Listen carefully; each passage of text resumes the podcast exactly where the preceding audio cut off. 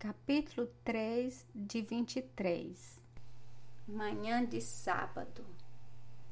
Seria pouco mais ou menos onze da manhã quando o batalhão de Augusto abordou a ilha. Embarcando às dez horas, ele designou ao seu palinuro o lugar a que se destinava e deitou-se para ler mais à vontade o Jornal do Comércio Soprava vento fresco e, muito antes do que supunha, Augusto ergueu-se ouvindo a voz de Leopoldo que esperava na praia. Bem-vindo sejas, Augusto. Não sabes o que tens perdido. Então, muita gente, Leopoldo? Não, pouca, mas escolhida. No entanto, Augusto pagou, despediu seu bateleiro que se foi remando e cantando com seus companheiros. Leopoldo deu-lhe o braço e, enquanto por uma bela avenida orlada de coqueiros se dirigiam à elegante casa que lhes ficava a trinta braças do mar.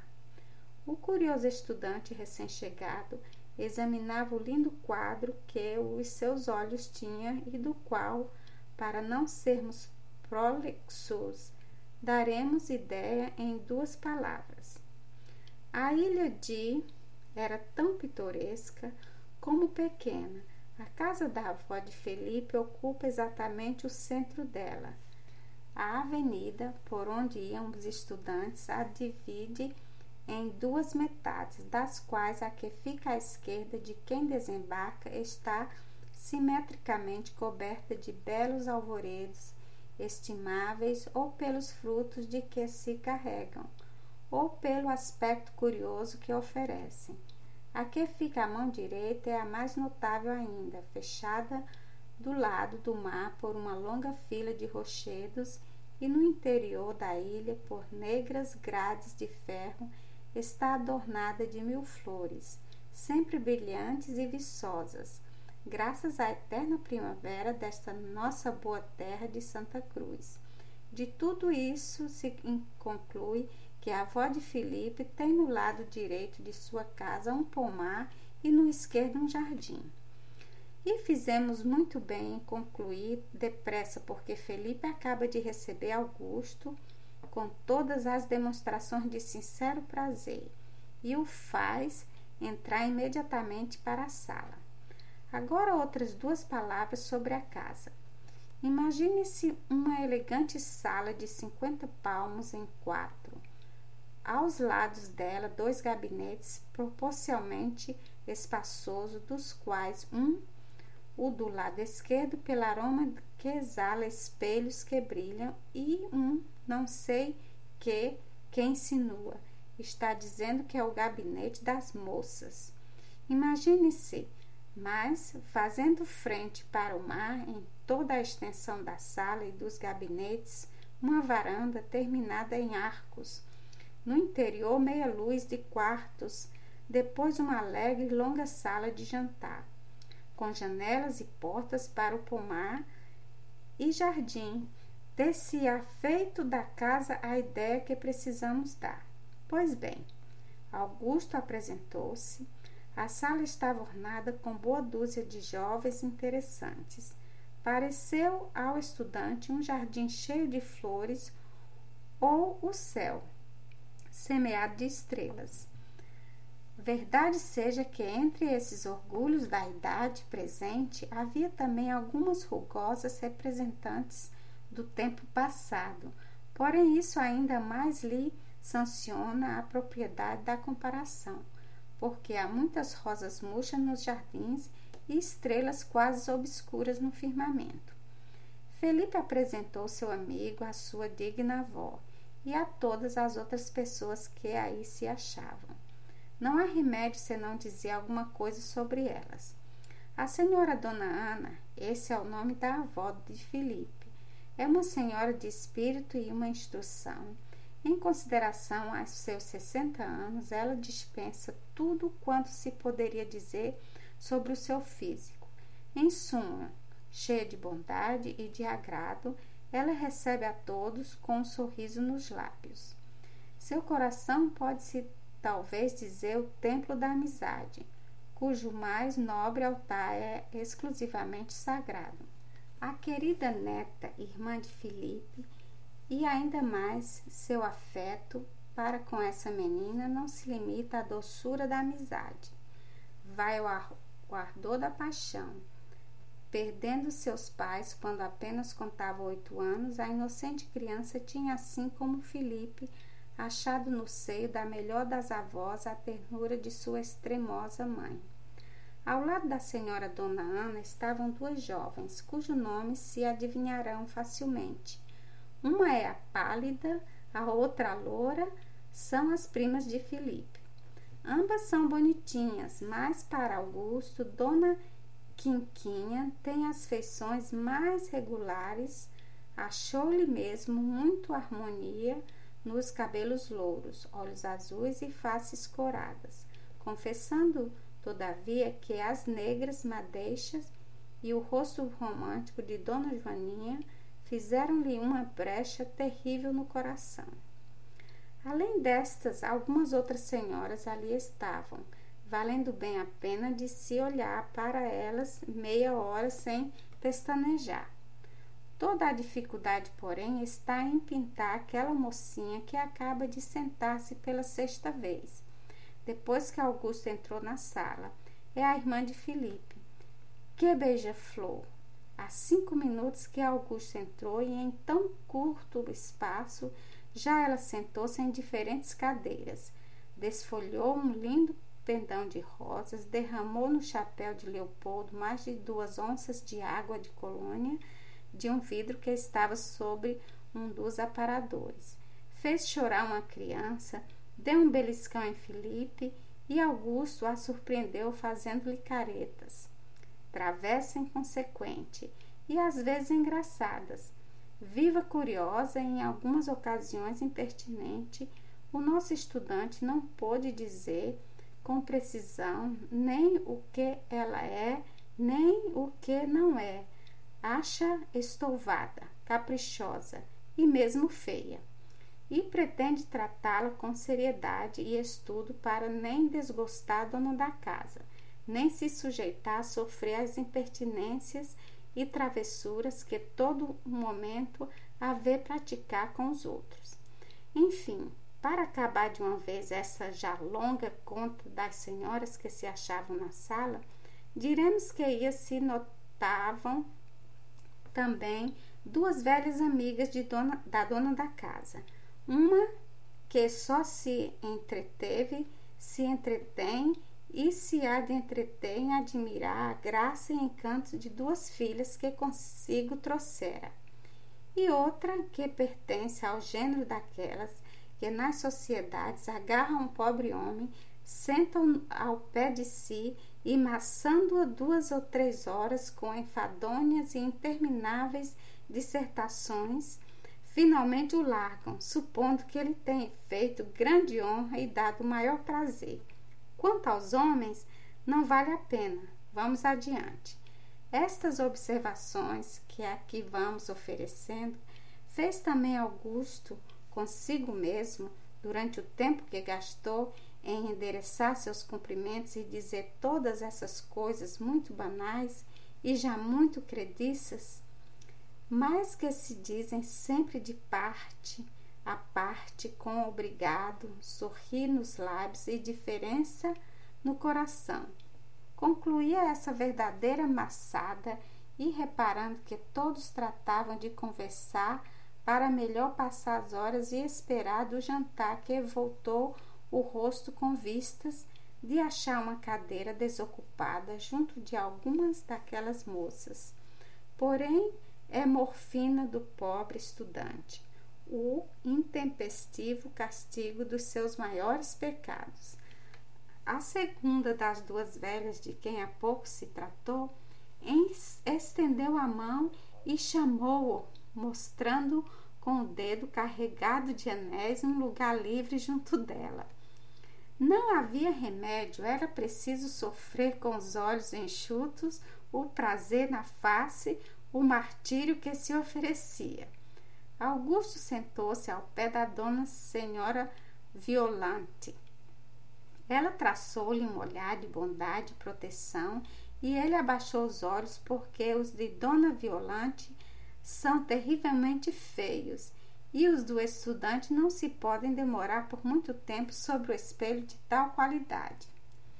Adivinho, disse ela, com certo ar de ironia, que ele está pensando demais o sacrifício de perder alguns momentos conversando com uma velha. Oh, minha senhora, respondeu o moço, as palavras de Vossa Senhoria fazem grande injustiça a si próprio e a mim também. A mim, porque me faz bem cheio de rudeza e mau gosto. Assim, porque se um cego as ouvisse, certo que não faria ideia de vigor. E dá. Olhe como ele é lisonjeiro, exclamou a velha, batendo levemente com o leque no ombro do estudante, acompanhando essa ação com uma terrível olhadura, rindo-se com tal particular estudo que mostrava dois únicos dentes que lhe restavam. Augusto olhou fixamente para ela e conheceu que, na verdade, se havia adiantado muito. Dona Violante era horrivelmente horrenda e, com 60 anos de idade, apresentava um, car um carão capaz de desmamar a mais emperrada criança. A conversa a conversação continuou por uma hora. O tédio do estudante chegou a ponto de fazê-lo arrepender-se de ter vindo à ilha. Três vezes tentou levantar-se, mas Dona Violenta sempre tinha novas coisas a dizer.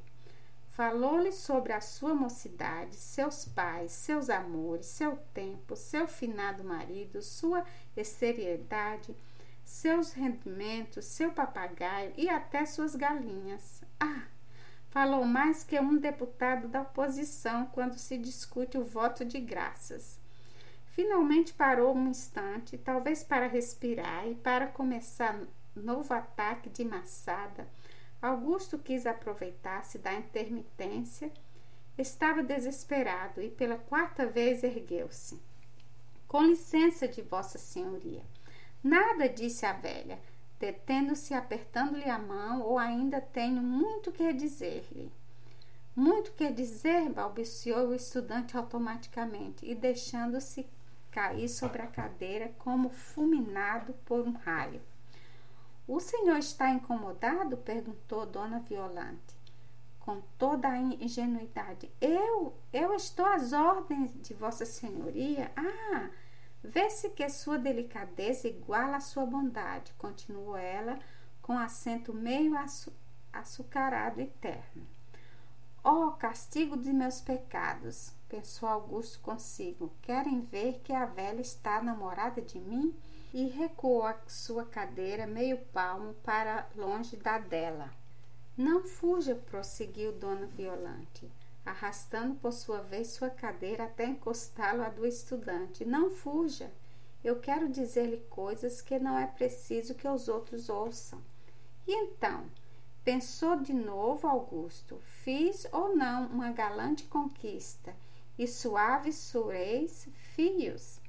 O senhor está no quinto ano de medicina? Sim, senhora. Já cura? Não, minha senhora, pois eu desejava referir-lhe certos incômodos que sofro, para que o Senhor me dissesse que moléstia padeço e que tratamento me convém. Mas, minha senhora, eu ainda não sou médico e só no caso de urgente necessidade me atreveria. Eu tenho inteira confiança no Senhor, me parece que é o único rapaz de acertar com a minha enfermidade. Mas ali está um estudante no sexto ano. Eu quero o Senhor mesmo. Pois, minha senhora, eu estou pronto para ouvi-la, porém julgo que o tempo e o lugar são poucos oportunos. Nada há de ser agora mesmo. Ah, a boa da velha falou e tornou a falar.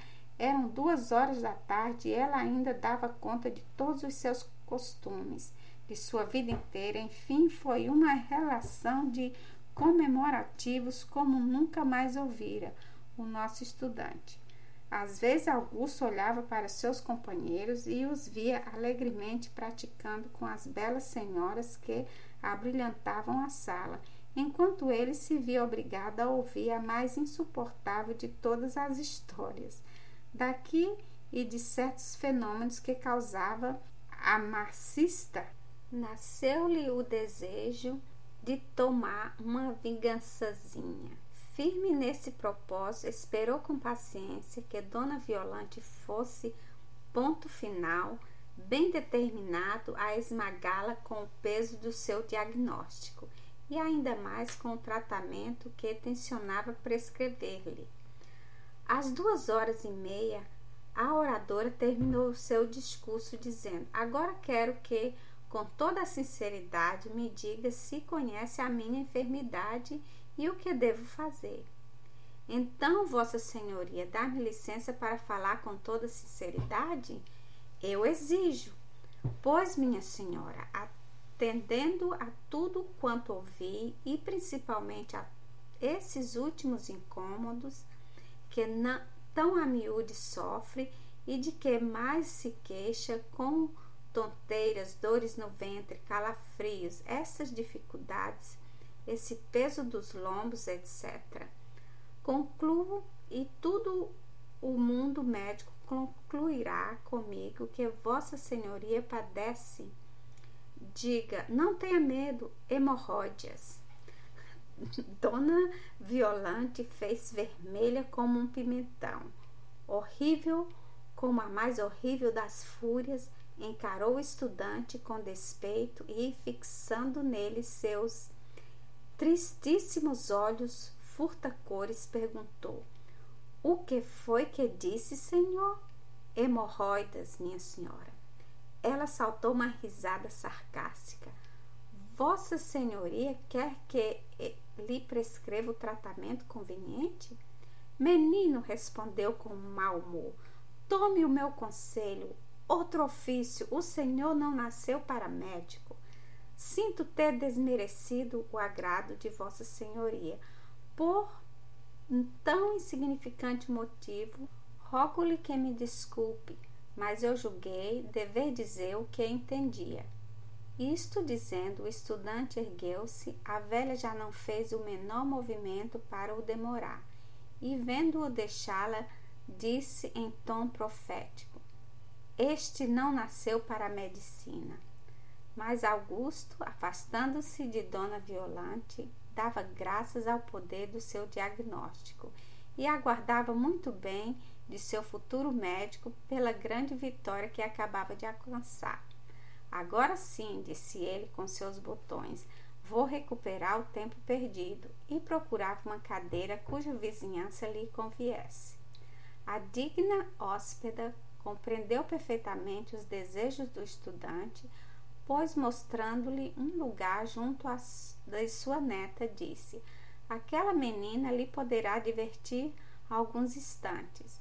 Mas, minha avó, exclamou a menina com prontidão, até o dia de hoje ainda não me supus boneca. Menina, contudo eu serei bem feliz se puder fazer com que o senhor, o senhor, Augusto, minha senhora, Oh, o senhor Augusto passe junto a mim momentos tão agradáveis como lhe foram as horas que gozou ao pé da senhora Dona Violante.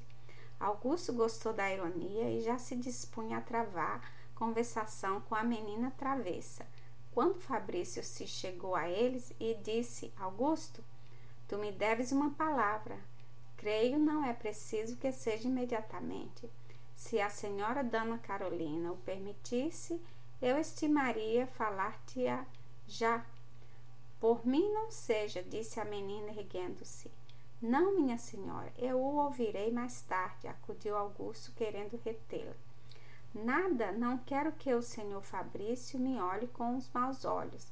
Além de que eu devo ir apressar o jantar, pois li no meu rosto que a conversação que teve com a senhora Dona Violante quando mais não desce, ao menos produzir-lhe muito apetite, mesmo um apetite de acabe, de estudante. E, mal o disse, a travessa moreninha correu para a fora da sala.